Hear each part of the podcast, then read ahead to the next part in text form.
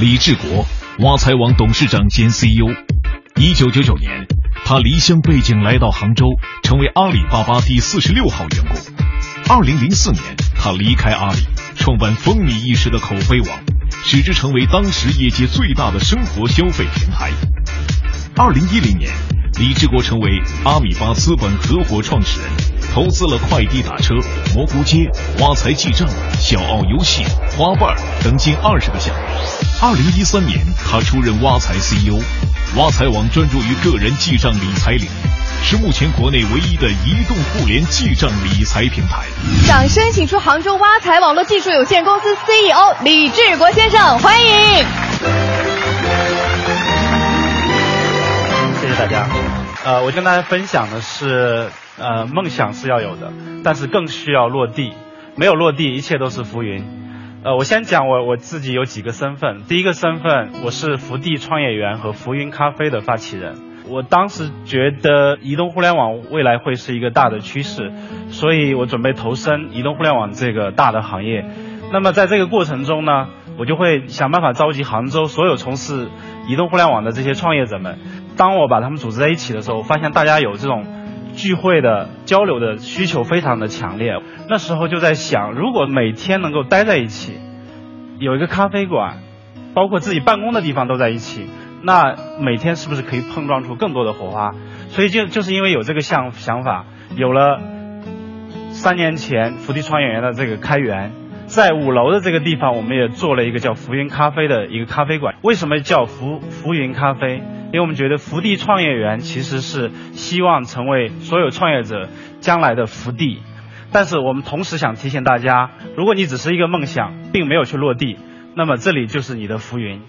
呃，我的第二个身份是，我是阿里巴巴的第四十六号员工。我是在九九年底作为一个第一个外省的员工来到了阿里巴巴。我其实，在之前做了一年类似阿里巴巴的一个交易网站，但是当时我只有二十出头，我并不知道怎么样。让他往下走，往前走。当时因为我看到阿里巴巴在自己的网站上贴出一句话，叫 “If not you, who? If not now, when?” 就是此时此刻非你莫属。我毫不犹豫地投了一份简历，然后就从郑州跑到了杭州。招聘的负责当时是彭磊的负责，他问我说：“其实很多的高学历的人来到这里以后，觉得我们在。”小区这么小小的地方，扭头就走，你为什么最后选择来到阿里巴巴？我说我做的是一样的事情，但是我发现阿里巴巴比我做的更优秀。第二个，我说当时湖畔花园是我见过的最漂亮的校区，所以后来在阿里巴巴在钱江晚报上有一篇报道是关于我的，就讲是这个土八路遭对了。在阿里巴巴待了五年之后，李志国有了不同的想法。有一天凌晨五点，他在即时通讯软件上告诉马云。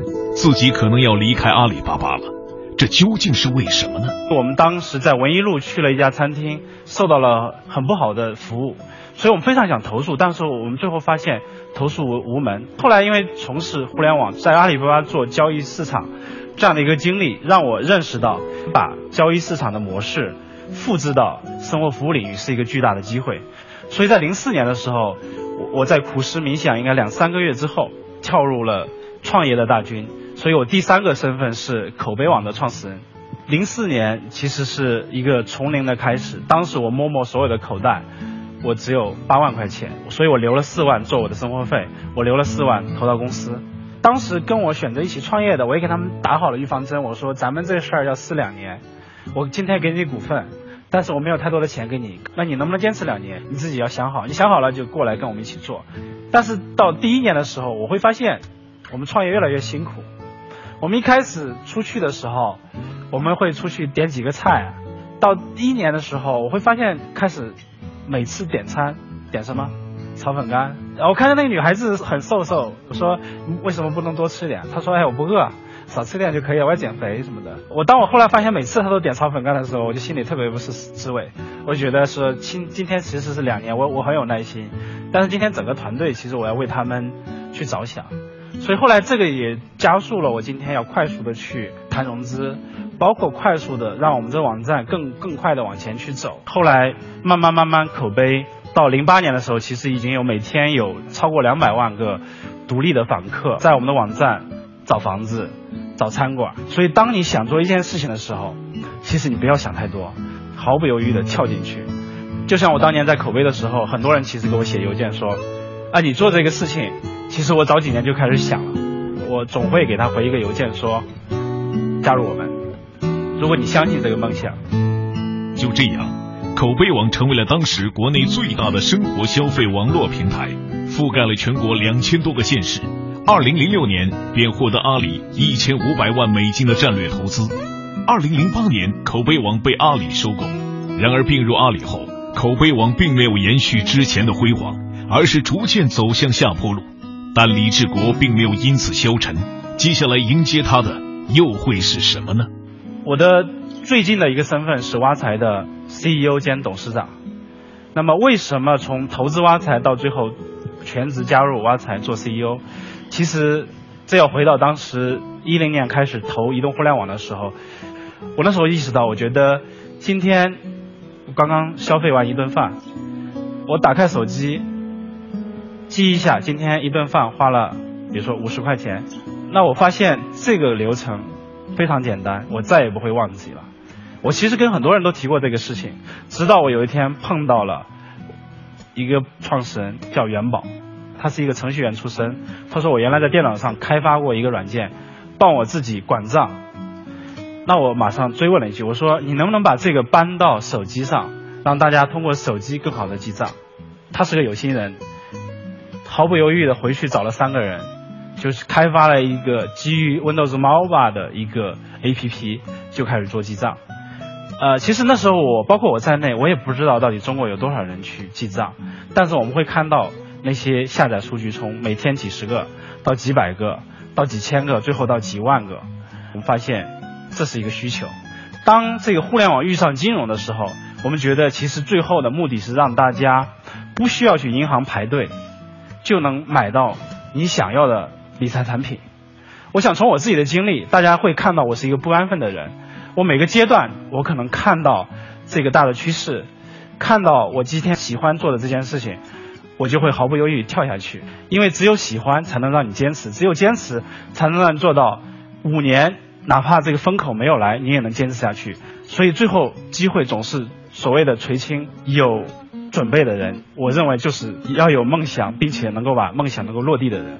谢谢大家。李总你好，呃，我叫沈爱祥，是浙江大学大四现在一名毕业生，现在也是呃易露营的创始人兼 CEO。曾经有人告诉我说，就平均每培养一个 CEO 需要花五百万的资金，然后这些钱呢，可能大部分用在了为失败买单上。那既然这样的情况下的话，肯定很多的投资机构都更愿意投资二次创业者。那在那这样的话，我们第一次初创的人或者团队如何能够获取资金呢？这句话有一定的道理，但是不完全对吧？就是其实我们都知道有句话叫“吃别人的欠，长自己的智”。Facebook 的 CEO 扎克伯格他大大概只有二十岁左右就创业，但是为什么他一路走过来非常成功？因为他会跟各个呃五百强的 CEO，他很多都是朋友，他非常虚心的向他们请教，所以有些时候可能多了解一些前人的这些。走过的坑是吧？它可能会能让你少走很多的弯路。但爱翔的这个融资过程顺利吗？呃，融资的过程都是非常痛苦的。嗯，对，然后也会经历很多的质疑或者说挫折。嗯，所以其实李总刚才你看爱翔说了，他也是第一次融资的时候，过程也并没有那么顺利。您呢？呃，应该说我比爱翔可能更难，因为他是刚毕业就拿到了两百万投资。我当时是在阿里上了五年的班。嗯。但是我去外面找两百万，我还是找了一年，找了一年，对，非常辛苦。面对爱翔这样的这个还在读书过程、还没有毕业就已经开始创业的年轻的创业者，会给他们什么建议？对，就大胆的往前走。其实你已经走出了第一步，只要坚持你当时的梦想，然后你团结一帮很好的团队，总是会摸出一条路的。就算是摸不摸不出一条路，其实你这个经历，就像你说的，你再去创业的时候，其实你积累了很多的经验。好。李总，您刚才说了，互联网金融行业它是一个风口上的行业，包括您也说了，创业特别辛苦，因为在这个等风来的过程当中，会忍受一些，比如说看着别人成功了，然后自己呢也渴望成功那种蠢蠢欲动的心态。所以我想问，您在这个等待的过程当中，是怎么样与自己的内心和平相处的呢？其实，在过去五年中，我们受到很多的挑战。嗯，有多少人记账？有多少人坚持去记？投资者一一遍遍问我的时候，其实我最后心里也是发虚的。但最后我觉得，我就相信中国的十几亿的人，这些人难道不关心自己的钱到底去哪了？所以我就坚信这是一个未来。您您就一点都不纠结吗？心里？呃，当然有，当然有，就是呃有有些时候，个别时候可能会晚上睡不着觉。因为我当时说，我说我继续要做投资呢，相对比较轻松一点。然后呢，还是说我今天跳进去，我以身作则，跟所有的创业者、所有的同事们都一起说，呃，你们起早贪黑，我也是起早贪黑，大家一起来做这个事情。其实因为口碑网创过一次业，我第二次跳进去，我知道这个创业者是很苦的，但后来我就觉得，我们。